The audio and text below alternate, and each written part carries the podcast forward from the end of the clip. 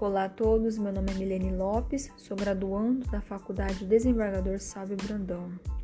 Somos alunos do sexto semestre do curso de Ciências Contábeis. O nosso tema do estudo dependente é o ICMS. O que é o ICMS?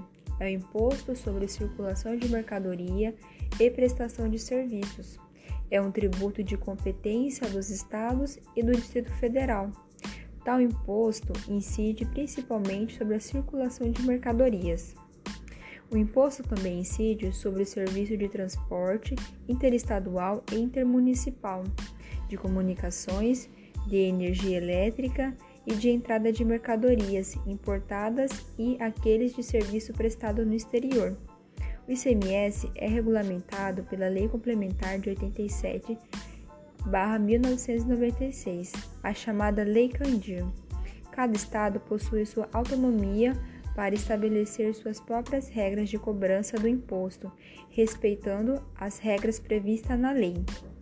O ICMS não é um imposto cumulativo, ele incide sobre cada etapa de circulação de mercadoria separadamente.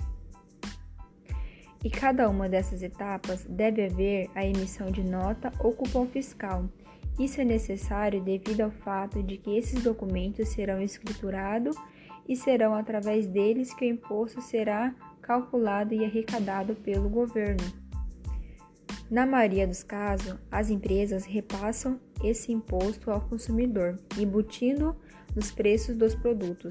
As mercadorias são tributadas de acordo com as suas essencialidades. Assim, para os produtos básicos, como arroz e feijão, ICMS cobrado é menor do que no caso de produtos superfluos, como cigarros e perfume, por exemplo. No entanto, vale ressaltar que serviços como o de energia elétrica, combustíveis e telefonia, embora seja necessário para a boa qualidade de vida dos indivíduos, possuem alíquotas altíssimas de ICMS, o que nos faz pensar sobre a regra da essencialidade.